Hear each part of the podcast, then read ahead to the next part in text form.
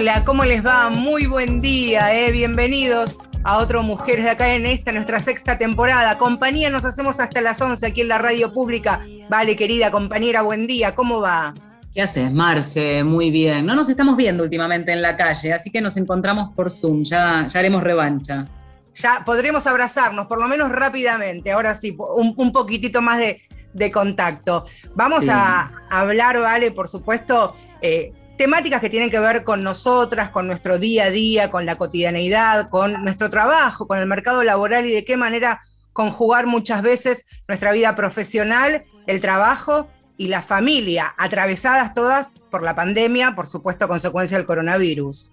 Totalmente, porque a propósito de la pandemia que de a poquito nos la vamos sacando de encima, en todo caso, y cruzamos los dedos por lo que está pasando en Europa y demás, pero empezamos a revisar las consecuencias, consecuencias desastrosas para el género, para las mujeres que se vieron y muy afectadas. Leía el otro día y compartíamos durante la semana, cuando pensábamos en esta historia, un informe de la CEPAL que habla de cómo la pandemia generó un retroceso de más de una década en los niveles de participación laboral de las mujeres en la región. Esto por supuesto que tiene un montón de factores que han incidido, pero esta lucha que cotidianamente llevamos adelante, esta lucha del movimiento de mujeres por ganar posiciones y espacio y de repente se ve este, retrocedida de un empujón por un montón, decíamos, de, factores, así que siempre es oportuno hablar de las mujeres en el ámbito laboral. En el ámbito laboral y por supuesto este relevamiento de, la CEPAL, de la Comisión Económica para América Latina y el Caribe, eh, abraza y contempla a todos los países. Y la Argentina, por supuesto, no es la, no es la excepción, no marca la diferencia y asociaciones entidades que tienen que ver con la realidad argentina, como CIPEC, el Centro de Implementación de Políticas Públicas para la Equidad y el Crecimiento, también ha hecho relevamientos porque las mujeres y las más jóvenes, principalmente las que tienen menos de 35 años, fueron las que más sufrieron en la tasa del desempleo interanual que prácticamente trepó al 11%. Son también las mujeres a las que más se les complica, se les dificulta reingresar al sistema laboral, al formal y por supuesto al informal con menos dificultad, pero con todos los inconvenientes que eso genera también y cuánto, cuán necesario es el soporte de eh, las empresas, de los patrones o patronas, del contexto en el ámbito laboral. Una de las noticias que recogíamos hace unos días nada más es, parece mentira, ¿no? La noticia decía, la Corte Suprema ordena al Ejecutivo que reglamente la ley y ahí ya te parabas, porque decía 16.986, ¿de cuánto estamos hablando? ¿Cómo podemos estar hablando al día de hoy de que la Corte ordene la reglamentación de una ley que tiene casi 50 años. De eso también vamos a hablar hoy. Porque claro, uno dice, un, articulado que incluso una ley contemplada en un convenio colectivo de trabajo, ¿por qué no se pudo avanzar? De qué manera ahora y cómo es el camino que se ha recorrido para que, el, máximo órgano de justicia de nuestro país, la Corte Suprema de Justicia, ahora sí, como decías, ordene al Poder Ejecutivo instar a las empresas para que puedan tener salas maternales y guarderías para la primera infancia. Esto, por supuesto, a través del Poder Ejecutivo, del gobierno, en este caso de Alberto Fernández, que también hay que recordar que había sido este, interpuesta una medida por la gestión pasada, la de Mauricio Macri. El articulito olvidado, de ese vamos a hablar y para eso lo invitamos al doctor Pablo Comadira, es profesor de la Facultad de Derecho de la Universidad Austral, coordinador de la Clínica Jurídica y parte de esta acción de amparo que han promovido, gracias a la cual ahora la Corte, ¿no? con sus tiempos y demás, termina eh, ordenando al Ejecutivo la reglamentación. Así que buenos días, Pablo, aquí Marcela y Valeria te saludamos. ¿Cómo va? Bien, buenos días, Valeria y Marcela, ¿cómo les va? Queriendo saber, a ver, el, el, impulso inicial de cómo sacar del arcón de los recuerdos o archivos viejos de las leyes un artículo no reglamentado y súper necesario que hasta hoy rige y es súper actual. Ya, el tema surgió de la siguiente manera. Hace seis años, que fue cuando nosotros iniciamos el amparo, eh, mis hijos, que tengo con Jimena, mi esposa, tenían uno y tres años, es decir, recién había nacido Sofiluz, Sofía Luz, y Julito ya tenía tres años. Y nos enfrentamos con el problema que tienen en general todas las familias, que hay que volver a trabajar. y la necesidad de ver qué hacer eh, con los niños. Entonces, eh, mi esposa me pregunta, me dice, ¿no hay ningún derecho que tengamos como para poder superar esta situación? Y en ese momento, eh, yo soy abogado, pero no hago derecho laboral, hago derecho administrativo y constitucional, empecé a repasar la ley de contrato de trabajo y ahí advertí que hay un artículo, que es el 179, que establece, y es importante las palabras que voy a usar, que dice en los establecimientos donde presten servicios un número mínimo de trabajadoras, y pongo énfasis en trabajadoras, que determine la reglamentación, el empleador deberá tener salas maternales y guarderías para los niños de esta cierta edad y en las condiciones que oportunamente eh, se establezcan. ¿Qué pasaba? Esa reglamentación hasta ese momento, y hasta hoy tampoco, no se había dictado. Habían pasado 42 años y no se habían dictado. Y entonces había varios casos donde las empleadas mujeres habían demandado a las empresas para que les provean de guarderías. Y el fuero laboral sistemáticamente les rechazaba la demanda porque decían no está reglamentado, por lo tanto no existe la obligación por parte de las empresas. Y así fue como eh, se me ocurrió llevarlo a la clínica jurídica de la Facultad de Derecho de la Universidad Austral, que coordino junto con otro profesor que también fue actor en la demanda, y que esto es importante por lo que vamos a ver después, Juan Bautista Echeverry. Eh, en la clínica nosotros tratamos de llevar casos institucionales, de repercusión pública, donde podamos influir en políticas públicas o podamos tener una visión solidaria de, eh, de nuestra profesión. Y a los alumnos les interesó llevar el caso. Y entonces, junto con los alumnos, preparamos un amparo, un amparo para demandar al Poder Ejecutivo por la inconstitucionalidad por omisión en la que incurrió al no haber reglamentado en 42 años el artículo 179 de la ley de contrato de trabajo, y que esto redundaba en que, según la letra de la ley, las trabajadoras mujeres no tenían derecho a las guarderías y a las salas maternales. Así fue como presentamos el amparo y una de las actoras eh, era mi esposa, Jimena. Después el otro actor, pusimos un nombre actor, es Juan Bautista Echeverri, el otro profesor que también tenía hijos de edad parecida, y un centro latinoamericano de derechos humanos. ¿Por qué lo incluimos a Juan Bautista Echeverri?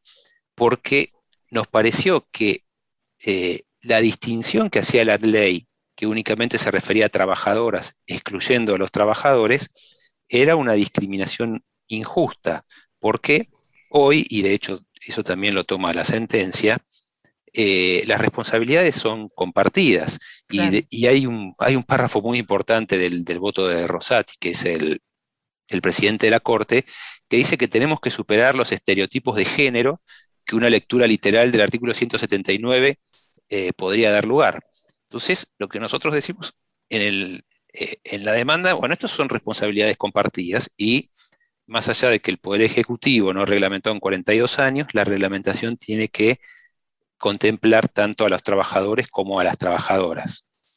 Pero además porque esto que nosotros proponíamos defiende a las mujeres, porque imagínense, por poner cualquier número, ¿no? Supongamos que la reglamentación dijera que a partir de 50 empleadas mujeres va a ser obligatorio tener eh, obligatorio tener guarderías y salas maternales. Si ustedes son dueñas de una empresa y tienen 49 empleadas mujeres y a partir de la empleada 50 tienen que tener una guardería, ¿qué es lo que van a hacer? No contratan más mujeres. Claro. Para no, para no caer dentro de la ley. Y, y, bueno, así fue como en el marco de la clínica, eh, de la clínica jurídica, presentamos el amparo. En primera instancia no fue mal, nos lo rechazaron, con un argumento bastante discutible, porque el amparo, voy a tratar de ser lo más sencillo posible, procede cuando hay algo que es manifiestamente arbitrario y hay una urgencia en resolverlo. Y en primera Acá no había urgencia. Claro, me dicen, mira, pasaron 42 años sin reglamentación, no sé cuál es la urgencia. Así como seguí esperando 40 años más. Bueno, llegamos a la Cámara, la Cámara dio vuelta al fallo e hizo lugar a nuestra demanda y condenó al Poder Ejecutivo a que en 90 días la reglamente. El Estado apeló y llegamos a la Corte Suprema. Y la Corte Suprema, el 21 de octubre, en algo que recién decían ustedes también, ¿no? Es un fallo realmente histórico por varios motivos. Eh, hace lugar a la demanda y es histórico porque por primera vez en la historia de la Corte se condena al Poder Ejecutivo eh, por inconstitucionalidad por omisión a reglamentar una ley. Nunca había habido un caso así. Entonces, desde el punto de vista jurídico, tiene este, eh, este aspecto relevante o trascendente, pero además porque se refiere a los derechos de los trabajadores y de las trabajadoras, habla de la necesidad de superar estos estereotipos de género, eh, habla de la preservación de la familia, eh, de los derechos en general de, los trabajadores. y bueno, ese es el resultado. Así surgió, como una cuestión personal entre mi mujer y mía, que la llevamos a la clínica jurídica para llevarlo con los alumnos y, en la corte nos dieron la razón. Ahora pienso, eh, y también lo charlábamos con, con Valeria durante la semana, cómo una charla entre una pareja en una familia que luego se suma a otra de, un, de otro varón que está a cargo del, del cuidado de los chicos y empiezan ahí a bucear, a investigar, por supuesto también con las herramientas que les da su profesión y de qué manera se logra este fallo histórico por un lado. Y por otro lado, te quería preguntar si a los efectos prácticos, ¿no? Ahora tienen 60 días para 90. definir las 90 días, perdón. sí, perdona que te corregí. No, por favor, para definir las características de, de, las empresas. Esto es, no, es incompatible con esa norma de beneficios sociales como son los reintegros o gastos de las familias, las mujeres o los varones que pagan una guardería o un jardín para la primera infancia. ¿Hay incompatibilidad allí? Es muy buena tu pregunta, eh, porque la Corte lo aclara expresamente y es un argumento que a nosotros nos oponía el Estado. Y la respuesta es no, no es incompatible, porque en el marco de la ley, y, fíjate la dificultad que generaba el tema, eh, la pregunta que vos me, planteás que la Corte lo, resolvió, dice, en el marco de la ley, eh, a partir de cierta cantidad ahora de trabajadores y de trabajadoras hay que tener guarderías los que no entran en esa categoría tienen el derecho a cobrar eh, el reintegro de los gastos. No sé si me explico, decir, no, es que eh, los que no entran en la categoría de, las, esas empresas no van a poder cobrar el reintegro de los gastos. O sea, traducido sería que este, se le tiene que pagar, solventar a mujer o varón no sé si es uno u otro o se divide a la mitad, este, como sea, en cantidad, si, si hay una cantidad de, empleados o empleadas muy grande, es con guardería propia y si no, esté afuera, pero de una u otra manera tienen que solventar ese gasto. Exactamente, lo explicaste mejor que yo, es así. Ahora, pienso pensábamos también con, con, Vale mientras intercambiábamos las dificultades o las excusas, dificultades barras excusas que pueden poner las empresas o las compañías, como pueden ser costo de instalaciones, costo operativo de personal, la responsabilidad civil al momento de incorporar nuevo personal que van a estar a cargo de, del cuidado de, de, los niños y las niñas también, ¿no? esa va a ser otra batalla seguramente. Esa va a ser, efectivamente, va a ser otra batalla. Intuyo, no lo sé, que quizás puede ser uno de eh, los motivos que llevó a que esto no se reglamente en, al día de hoy, 47 años. Pero ahí lo que yo te diría es que eh, no hay que ver a esto como un costo, sino como una inversión. ¿Por qué? Eh, primero hay que aclarar que algunas empresas, muy poquitas, ya tienen implementado este sistema en Argentina. En el exterior, en varios países es algo común. Y en el sector público también hay dependencias donde tienen guarderías y salas maternales. Pero ¿por qué quiero señalar que eh, no es un costo sino una inversión? Porque está demostrado, y hay estudios que así lo demuestran, que tener guarderías y salas maternales en las empresas fortalece el vínculo laboral y el compromiso con la empresa. En, segundo término, esto también está estudiado, disminuye mucho el ausentismo y la impuntualidad. Claro. Eh, esto que eh, los que tenemos hijos sabemos que muchas veces llegas tarde porque te demoraste en llevar a tu hijo o a tu hija, o tuviste eh, una reunión de padres, o, tu hijo no se siente bien, es decir, el motivo que fuera. Por otra parte, también está estudiado que tener las guarderías y las salas maternales mejora el rendimiento y la calidad de trabajo de los trabajadores y las trabajadoras porque tienen una tranquilidad distinta, es decir, saben que su hijo está cerca y que lo pueden ver en cualquier momento. Eh, por otro lado, también se vio que disminuye la rotación de personal. Eh, es un dato conocido que muchas veces cuando un, matrimonio tiene hijos o, alguien tiene hijos, a veces porque no tiene con quién dejarlos, tiene que abandonar el trabajo. Y esto para las empresas también es un costo, que personal capacitado deje el puesto de trabajo y tener que tomar uno nuevo.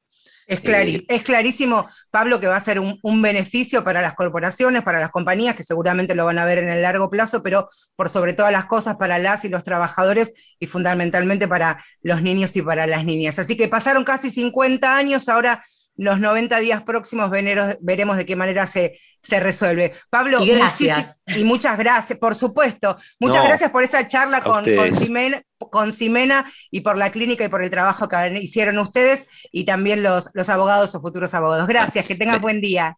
Eh, gracias a ustedes. Buen día, Marcela y Valeria. Muchas gracias.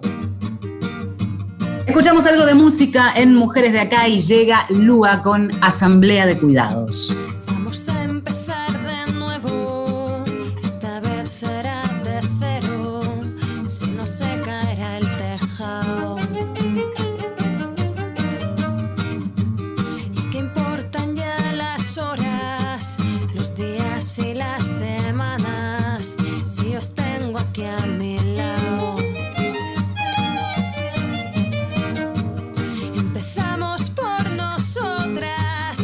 Procesos a veces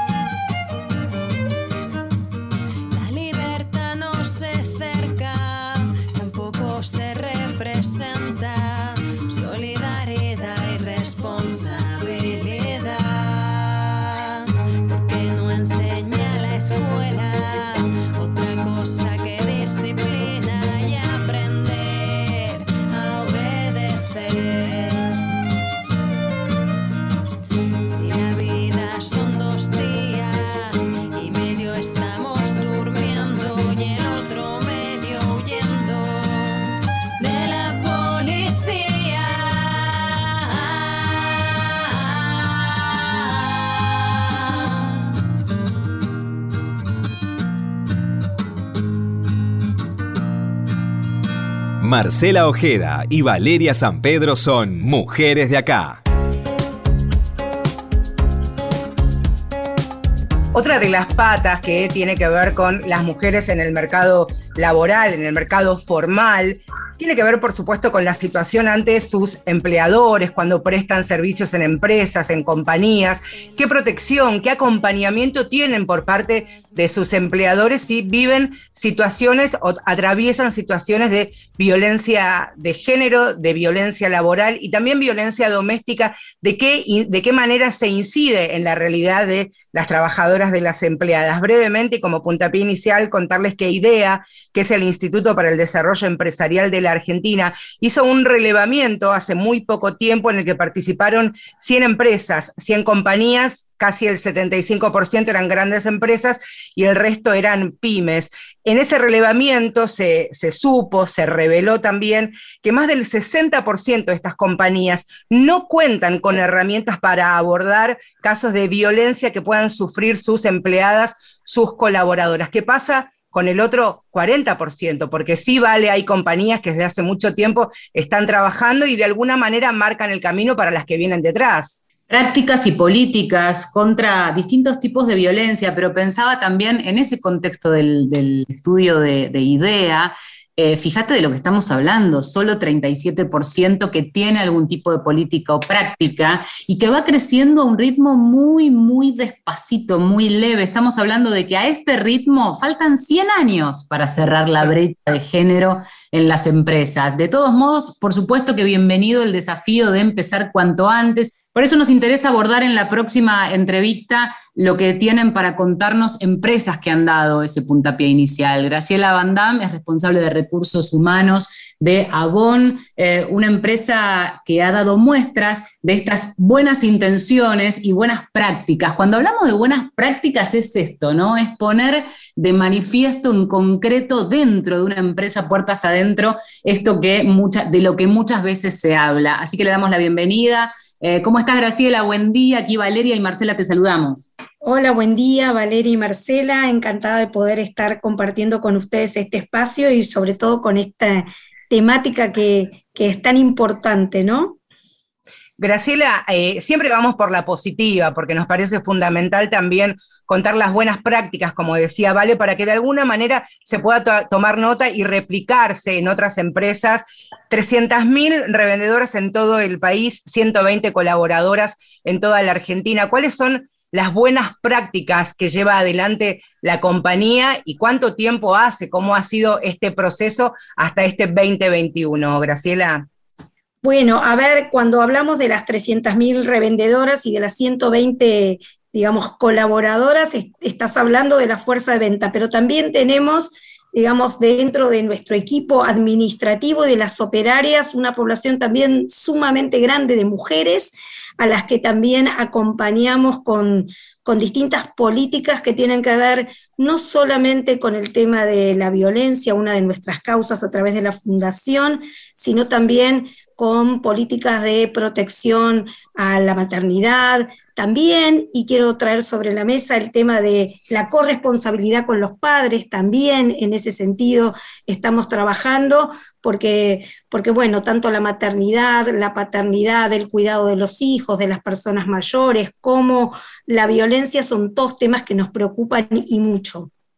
Graciela, ¿sabés qué pensábamos también? ¿no? Equiparar a hombres y mujeres en este desafío, en el ámbito laboral estamos hablando, requiere esfuerzos y también dar oportunidades. Pero claro, eh, es mucho el esfuerzo porque entre repartir las tareas domésticas, digo, de la mujer, y ahí hablamos de la pata de las leyes, de eso veníamos hablando tempranito en el programa, de que la ley también tiene que apoyar y, por ejemplo, habilitar el recurso de una guardería, eh, que esto permite a la mujer insertarse pronto o reinsertarse en el mercado de laboral. Pero también realidades complejas como por ejemplo situaciones de violencia en sus propias casas y también atender situaciones que pueden darse en el ámbito laboral. ¿De qué manera se arma un protocolo? Sobre todo, y nos interesa esto porque siendo pioneros de algún modo, tienen que agarrarse de este, quizás otros protocolos de lo que pasa en otros países, de qué modo se construyó eso dentro de la empresa.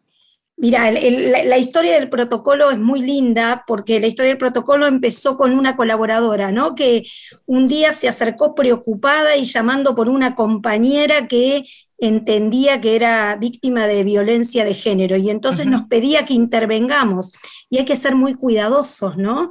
Y entonces a partir de ahí surgió todo un trabajo en conjunto con la fundación de trabajar sobre primera escucha, de formar a los colaboradores para que supieran cómo abordar este caso, ¿no? Si una compañera tiene algún problema, ¿qué hacemos? Porque cuando le insistieron tanto a, las personas de la Fundación Avon que la llamaran y la llamaron, ella contestó, ¿y quién pidió que a mí me llamaran?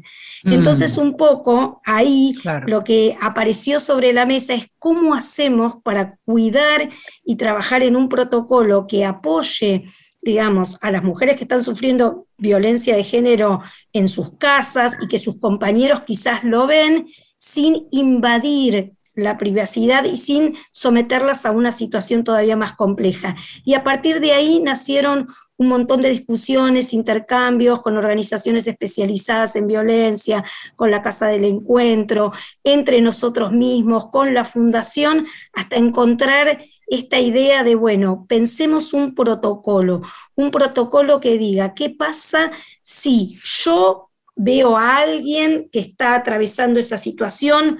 ¿Cómo trabajo? ¿Cómo lo ayudo sin invadirlo y, cuidando ese espacio? Y a la vez si yo soy víctima de violencia, a quién me tengo que dirigir, digamos, cómo me pueden ayudar, cómo me pueden asesorar, y a partir de ahí surgió el protocolo, surgió la licencia, la posibilidad de pedir licencia para hacer los trámites que tengas que hacer vinculados con la situación que estás atravesando, para que tengas el asesoramiento psicológico, legal necesario. Entonces, fue un trabajo en conjunto que nació de la preocupación de una persona y buscamos entre todos la manera de poder ayudarla y extenderlo esto al resto, ¿no?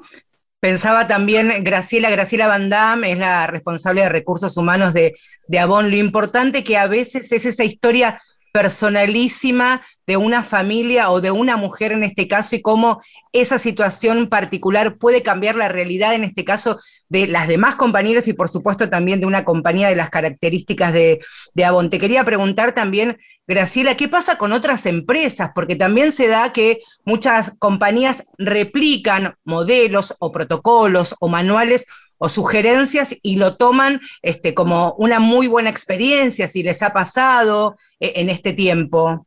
Sí, la verdad que, digamos, la fundación es, es referente, digamos, para digamos, para este tema de violencia y es consultada por otras empresas que se acercan, incluso nosotros que ahora integramos un grupo más amplio con, con Natura, también compartimos prácticas con ellos. Entonces, la realidad es que, que se multiplica en, en, aquellas empresas que tienen genuino interés ¿no? por trabajar esta problemática, se multiplica y consultan para saber cómo lo hicimos, cómo lo implementamos. Ahora también tenemos una política de préstamos vinculadas con, justamente mujeres que por ahí necesitan frente a estas situaciones de violencia eh, conseguir un lugar para vivir o acompañar su ingreso laboral con, con, un préstamo que les permita salir de esa situación y también lo implementamos hace poquito.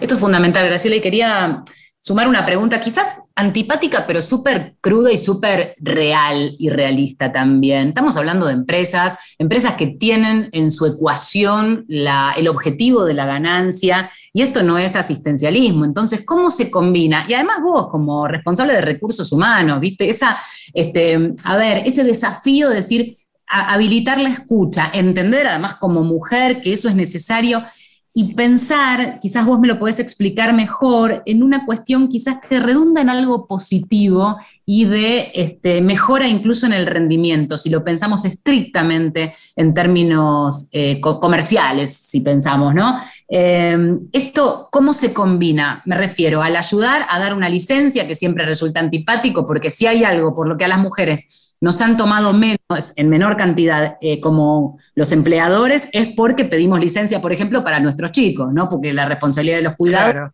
todavía está desbalanceada. Mm. ¿Cómo se combina eso desde el ámbito interno de la empresa? Mira, mm, para mí la receta es eh, comprometer a todos, ¿no? Nosotros, digamos, si es algo que plantea recursos humanos como tal, no tiene el mismo éxito, es una imposición.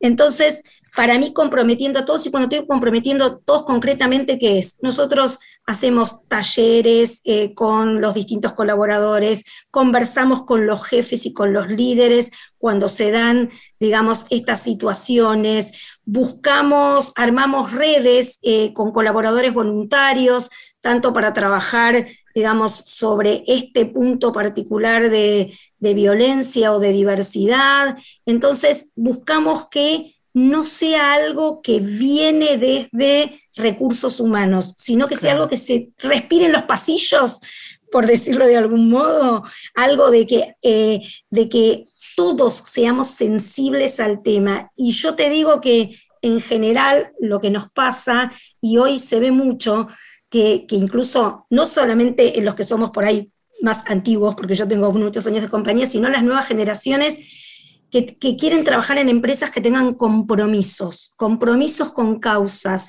Y la verdad que eh, yo veo desde el gerente general hasta cualquier operario se sienten orgullosos de las causas que nosotros defendemos o que las causas que abrazamos, me gusta más la palabra abrazar, y, hmm. en ese abrazar esas causas se comprometen y lo entienden. Entonces, es como que tenés que encontrarle el propósito en todo.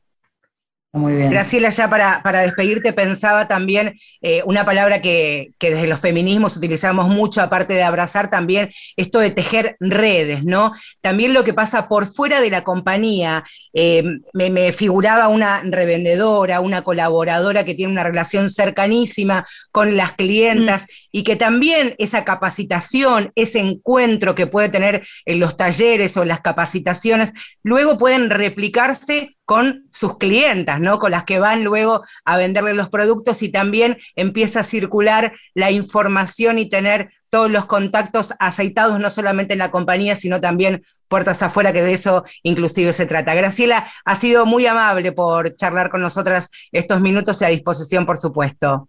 Bueno, muchísimas gracias a ustedes por, por invitarme y también por visibilizar en su programa todo lo que tiene que ver con las causas que nos importan. Muchas Causas positivas también. Abrazo grande, hablando de abrazos, Graciela.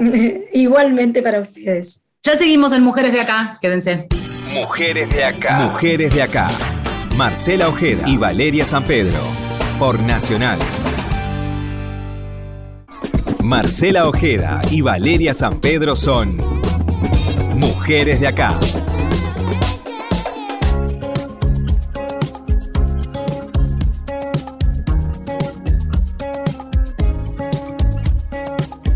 Por supuesto, la otra cara de la moneda vale lo que tiene que ver con, lo mencionábamos recién, las compañías y las empresas que llevan adelante políticas para acompañar a mujeres que viven en situaciones de violencia, tanto en el trabajo como en, lo doméstico, en sus casas. ¿De qué manera puede acompañar el Estado? ¿Qué políticas públicas cuentan hoy las empresas, las compañías o los sindicatos para eh, desarrollar manuales, protocolos. Bueno, eso también es una pata importantísima porque no es ni más ni menos que el Estado presente. Totalmente, es que es una pata fundamental. Estamos hablando para quien recién se suma a, nuestro programa de mujeres, de derecho laboral, de reinserción. Ya hemos dicho hasta el hartazgo, se ha dicho cómo la pandemia nos afectó a todos, a todas, en la crisis, en el trabajo, en el acceso al trabajo o en la pérdida de trabajo también y mencionábamos eh, de qué modo particular al principio del programa estos estudios a, nivel internacional marcan cómo la pandemia ha generado un retroceso de más de una década en niveles de participación laboral. Entonces, allí es donde el Estado tiene que estar presente, no solamente revisando que se, que se apliquen las leyes, sino también generando, por ejemplo, datos. En ese sentido, repasaba un estudio que ha realizado el Centro de Estudios para la Producción. Claro, el rango es 2007-2021, ahí tenés 14 en los que pasó de todo. Ahora, en la Argentina existe una diferencia estructural, según estos indicadores, en la participación de mujeres en el mercado laboral. De cada 10 personas empleadas en empresas privadas, que es de lo que veníamos hablando, 7 son varones y solo 3 mujeres. En los últimos 15 años hubo un incremento, pero tan leve que estamos hablando de un 3%. Eh, traducido a números, 400.000 mujeres incorporadas al sistema formal de trabajo. Lo interesante de la pata pública del Estado es que allí inciden no solamente en las empresas privadas, sino en muchísimos otros ámbitos, en el público, en lo sindical. Así que hacia allá vamos, Marce. Porque cuando hablamos con un estado, un estado presente, por un lado tenemos un ministerio que representa a las mujeres, a nuestros géneros y las diversidades, y también programas que muchas veces tal vez no son conocidas de manera masiva, pero que existen y que a esos programas se acercan muchas empresas y muchas de las cuales hoy se pueden enterar, por ejemplo, ¿Qué es el programa Igualar? Y es la primera pregunta que le vamos a hacer a Pilar Escalante, que es subsecretaria de Políticas de Igualdad del Ministerio. Pilar, muy buen día. Valeria y Marcela te saludamos. ¿Cómo te va? Muy bien, muy buen día, Valeria, Marcela a toda la audiencia. ¿Cómo están? Muchas gracias por el espacio. ¿Qué es el, programa Igualar? ¿En qué consiste y qué herramientas brindan hoy desde el Estado a las compañías o a los sindicatos, por ejemplo? Bueno, como bien decían ustedes, partimos de un diagnóstico, ¿sí? de entender que el mundo del trabajo es realmente desigual para las mujeres, lesbianas, travestis y trans. Esto nos habla de brechas y segregaciones, obstáculos que van haciendo que las mujeres estemos históricamente de entre la población desempleada, mayoritariamente desempleada, subocupada, empleada de manera informal, etc. Entonces, realmente poder trabajar justamente con el mundo del trabajo es una cuestión central para construir una igualdad sustantiva. Y ahí aparece el programa Igualar, un programa que es parte del Ministerio de Mujeres, Géneros y Diversidad de Nación, que lo que busca es, a partir del reconocimiento de que tenemos que avanzar de una forma urgente en reducir la desigualdad de género en el mundo del trabajo, el empleo y la producción, si queremos efectivamente construir una sociedad igualitaria, tenemos que reducir todas estas brechas y segregaciones estructurales. Entonces, en los objetivos del programa, entre ellos está el fortalecimiento de las organizaciones del mundo del trabajo, como ustedes bien decían, empresas, organizaciones sindicales, cooperativas, en que puedan justamente revisar las formas organizativas, las dinámicas que se dan hacia adentro y pensar qué es lo que se puede hacer, qué planes de, de, trabajo se pueden hacer para promover una cultura del trabajo más igualitaria en cada uno y ahí está el Estado acompañando con asistencia técnica y presencia en cada una de estas iniciativas. Pilar, ¿y cómo se trabaja o desde qué lugar? Porque mm, por un lado muchas veces el Estado revisa, otras veces invita, con todo lo que supone una invitación, es decir, estar a disposición, tener un programa ya es un montón. Ahora, ¿qué pasa entonces? Las empresas que están interesadas en acompañar este proceso, en reducir la brecha, en todo caso, se acercan para ver de qué modo hacerlo o eh, el, el, Estado o el gobierno, en este caso, a través de este programa, trabaja acercándose. ¿Cómo, cómo se hace? Se trata de un diálogo de los, dos movimientos a la vez. Necesitamos, por un lado, una actoralidad empresarial que esté interesada, comprometida en construir un espacio igualitario, en construir políticas también empresariales igualitarias, y necesitamos efectivamente la disposición del Estado a estar, eh, justamente a estar presente y acompañando. Nosotros, el programa tiene distintas herramientas, desde la realización de un diagnóstico sobre la desigualdad de género en la organización, el, a partir de ese diagnóstico, entonces, la construcción de un plan integral de acción para la igualdad, planes de sensibilización y capacitación sobre la desigualdad de género en el mundo del trabajo, porque también es necesario muchas veces reconocer como primer paso ¿no? Reconocer esa realidad. Y en estas distintas herramientas que bien nombradas recién, o distintas estrategias que, nos podemos dar, eh, hay que remarcar que el año pasado, a partir de una decisión administrativa de jefatura de gabinete, se establecieron los lineamientos principales para la igualdad de género en las empresas y sociedades del Estado. Estos lineamientos no son obligatorios, pero sí son estándares a los cuales aspirar y hacia los cuales construir. Entonces ahí también es muy importante el trabajo con las empresas estatales, porque si queremos efectivamente hacer de la igualdad una política de Estado, cada uno de nuestros organismos y también de las empresas de las cuales participa el Estado tiene que ser una punta de lanza, si se quiere, un ejemplo para, para estas políticas. Las empresas de servicio, muchas, el, el porcentaje altísimo con participación de, de mujeres, es eh, una realidad en, en la Argentina. Te quería preguntar para llevar ejemplos concretos. Piensan que nos están escuchando y trabajan en una empresa que no necesariamente sea una compañía enorme, tal vez una pyme, y se acerca al ministerio, manda un mail y quiere conocer más acerca del programa Igualar. ¿Qué se dan? Talleres, capacitaciones, acompañan un proceso de lo que tiene que ver, por ejemplo, con un protocolo. En lo concreto, ¿cómo se trabaja, Pilar? En lo concreto se parte, como decía antes, de un diagnóstico construido de conjunto, porque ahí hay algo esencial que es el trabajo conjunto entre las organizaciones, sean empresas, sindicatos y los equipos del ministerio. A partir, como decíamos, de un diagnóstico, se hacen también planes de sensibilización y capacitación y planes integrales que parten de ese diagnóstico. Entre ellos, como bien vos decías, dimensionar y tomar acción sobre la prevención, por un lado, y la acción sobre las violencias en el ámbito laboral o también violencias de género en el ámbito doméstico que puedan afectar a la cotidianidad laboral es esencial. Entonces ahí también acompañamos en construir herramientas de acompañamiento y de detección y de prevención hacia dentro de, cada organización, lo que comúnmente se suelen llamar como protocolos o áreas de género, trabajar mucho con las áreas de recursos humanos en formación, en sensibilización eh, y en la construcción, como decíamos, de, herramientas que sirvan para esas empresas. También identificar las brechas en donde se dan. Digo, si se identifica que en un sector de la producción es en donde están, por ejemplo, todos los varones y todas las mujeres se encuentran en un sector X, bueno, cómo poder pensar también los planes de formación internas para promover mujeres en sectores altamente masculinizados y a la inversa, revisar, a, la inversa digo que puedan varones ocupar ese, espacios que históricamente han sido dados, asignados a mujeres, repensar y pensar las políticas de, de licencia y de posibilidad de, combinar las tareas de cuidados con las tareas laborales. Todas estas son herramientas que se van construyendo de conjunto con, las organizaciones.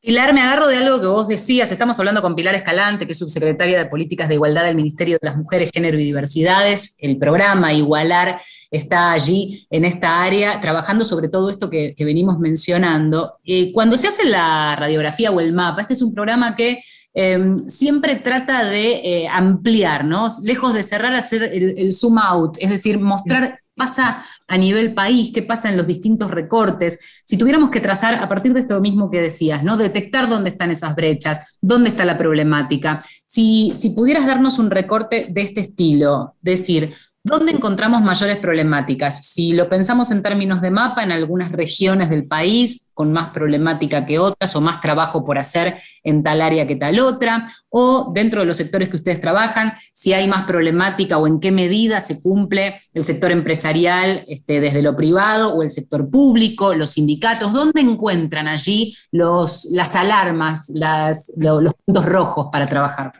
Ahí yo creo que tal vez la mala noticia es que es transversal la desigualdad, que la vemos en todos los sectores, en el público, en el privado, eh, en todas las regiones. Sí algunas cuestiones a pensar fuertemente, me parece, y a resaltar, que tiene que ver con lo que llamamos la segregación horizontal, que son aquellas como entendemos que hay trabajos de varones y trabajos de mujeres, ¿no? Y eso se repite constantemente. Y entonces podemos ver, por ejemplo, hoy que con la reactivación económica que venimos sabiendo, esto se da fuertemente en sectores muy masculinizados, en la construcción, el transporte, el sector energético, mientras que los sectores altamente feminizados, como ser la educación, la salud, los trabajos y tareas de cuidados, el trabajo de personal de casas particulares, son también trabajos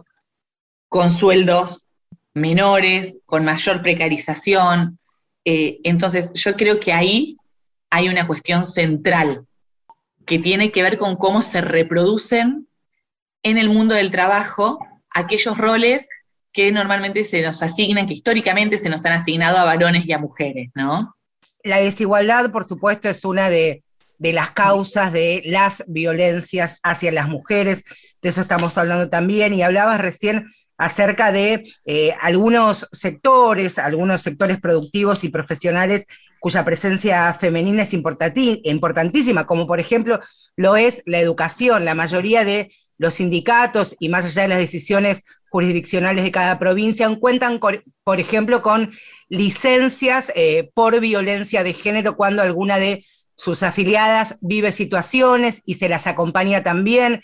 Te quería preguntar, ¿cómo es el trabajo con los sindicatos?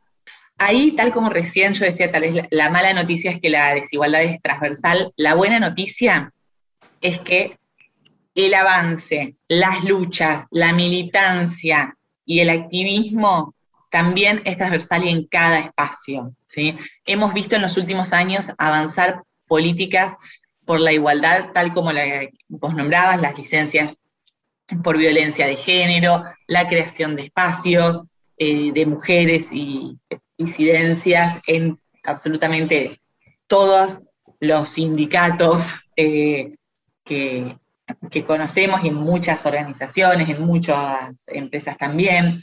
Eh, y ahí también es necesario conocer el trabajo con los sindicatos. Hay que valorar el trabajo histórico que las sindicalistas vienen haciendo también hacia adentro de las organizaciones, ¿no? Eh, nosotras venimos diseñando de conjunto con las centrales sindicales una, eh, línea de formación en perspectiva de género, que esperamos poder poner a andar en breve. Y esto, como decía, y por supuesto que esto implica también qué lugares ocupamos las mujeres, qué lugares ocupan los varones.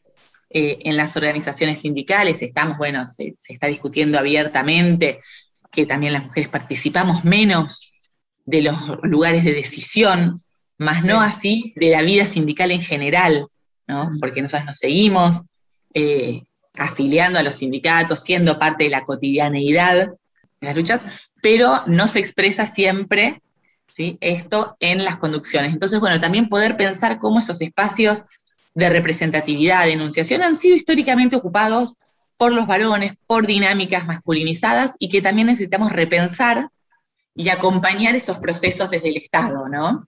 Sí, claro, claro. Por eso la importancia también de, escuchar desde dónde se está trabajando. Son procesos muy largos, lo decíamos recién, este, en, estos objetivos que, plantean eh, alcanzar la, igualdad y romper con la brecha recién en un siglo. Así que mucho trabajo por hacer y como decíamos en nuestras anteriores notas, quedan tendidas estas redes y a disposición. Pilar, muchas gracias por, por estas palabras y por esta nota esta mañana. Por favor, muchísimas gracias a ustedes y seguimos, bueno, trabajando de conjunto en cada espacio para construir eh, una sociedad más igualitaria eh, y que, es la que efectivamente nos merecemos. Ahí está, un abrazo. Un abrazo grande.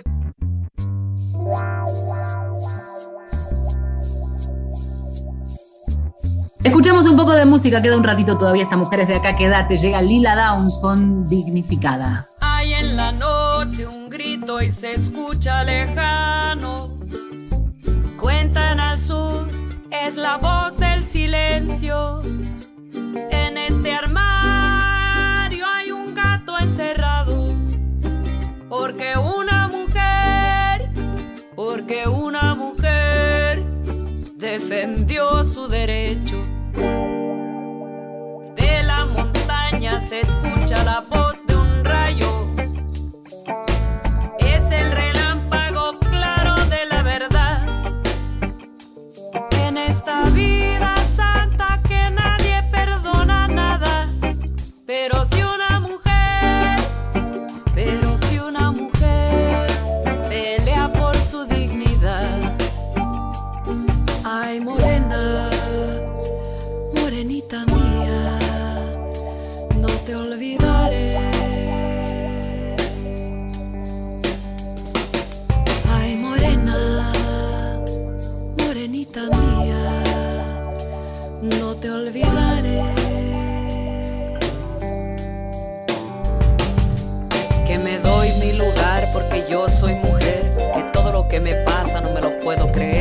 canto, tú y la mentira, los cholos me ven.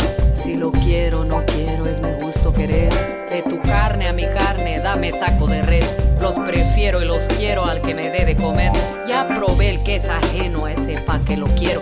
Que la voluntad del cielo me mande al primero. Que me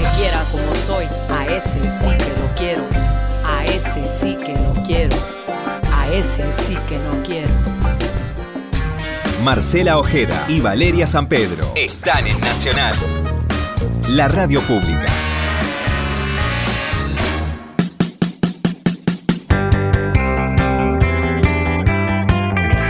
Cuando hablamos, vale, de protocolos, de manuales, de acompañamiento, es de alguna manera la piedra basal para todo lo que puede llegar a venir después. No hablamos, por supuesto, de lo punitivo ni aquellas penalidades ante situaciones de violencia, sino todo lo contrario, del acompañamiento y ante qué situaciones estar atentos, estar alertas, porque es el lugar del trabajo donde se pasan tantísimas horas y donde por supuesto las compañías quieren que cada uno de sus empleados, o en este caso las colaboradoras, tengan el máximo de, productividad posible y por supuesto vivir este, libre de violencias va a acompañar, así que es un win-win, como decimos este, habitualmente cuando todas las partes salen favorecidas. Claro, por eso decíamos esto de que tiene que cerrar la ecuación. Una empresa lo que quiere es no tener a todas sus empleadas de licencia, pero tener la posibilidad de darle licencia es contener a esa mujer que empieza a transitar ese camino de autonomía económica, ¿no? Eh, sobre todo en contextos en los que hemos hablado largamente, cuando por ejemplo se da una situación de violencia, o tampoco tanto, simplemente cuando te quedas con un pibe a cargo, o con dos, o con tus hijos y podés afrontar esa realidad. Para eso necesitamos este, tener oportunidades. Entonces, cuando mencionábamos todo lo que falta para poder llegar a la verdadera equidad, y equidad es simplemente tener la posibilidad de conseguir un laburo y no como hemos hablado también en Mujeres de Acá hace algunos programas, no por el hecho de ser mujer que no te tomen en un empleo, ¿no? Esta historia de que de cada 10 personas empleadas en la Argentina en una empresa formal, este, 7 son varones, solo 3 mujeres acceden a eso y bajo qué condiciones. Bueno, un poco de todo esto queríamos hablar, me parece que queda claro el panorama y todo el trabajo por hacer todo el trabajo por hacer y de qué manera una pequeña situación personal, como hemos abordado en este programa, puede cambiar la realidad de una compañía importantísima, grande, de dimensiones de verdad importantes incluso para su producción, o una pequeña pyme. Si una trabajadora, una colaboradora, por ejemplo, necesita denunciar una situación de violencia, la compañía la puede acompañar por supuesto, y se me permite la redundancia, ¿de qué manera? Dándole tres días de licencia, permitiéndole que pueda hacer todos los trámites, que pueda tener la compañía para que sus chicos estén al cuidado de alguna otra persona. Bueno, es un pequeño gesto, un pequeño cambio que va a modificar sin lugar a dudas la vida de esta mujer y que puede replicarse también en otras colaboradoras. ¿Nos vamos? Claro que sí, nos vamos sin antes agradecerle a Gustavo Kogan a cargo de la producción periodística. que nos está despidiendo es Valeria Raquel San Pedro, mi compañera y amiga. Marcelo Ojeda, ¿segundo nombre era? Marcela Silvia, que mañana cumple 44, le juegan a la quiniela y si ah. ganan nos avisan el domingo que viene. Ahora, por supuesto, por supuesto, se informan. Nos seguimos cuidando. Nos escuchamos pronto. Chao.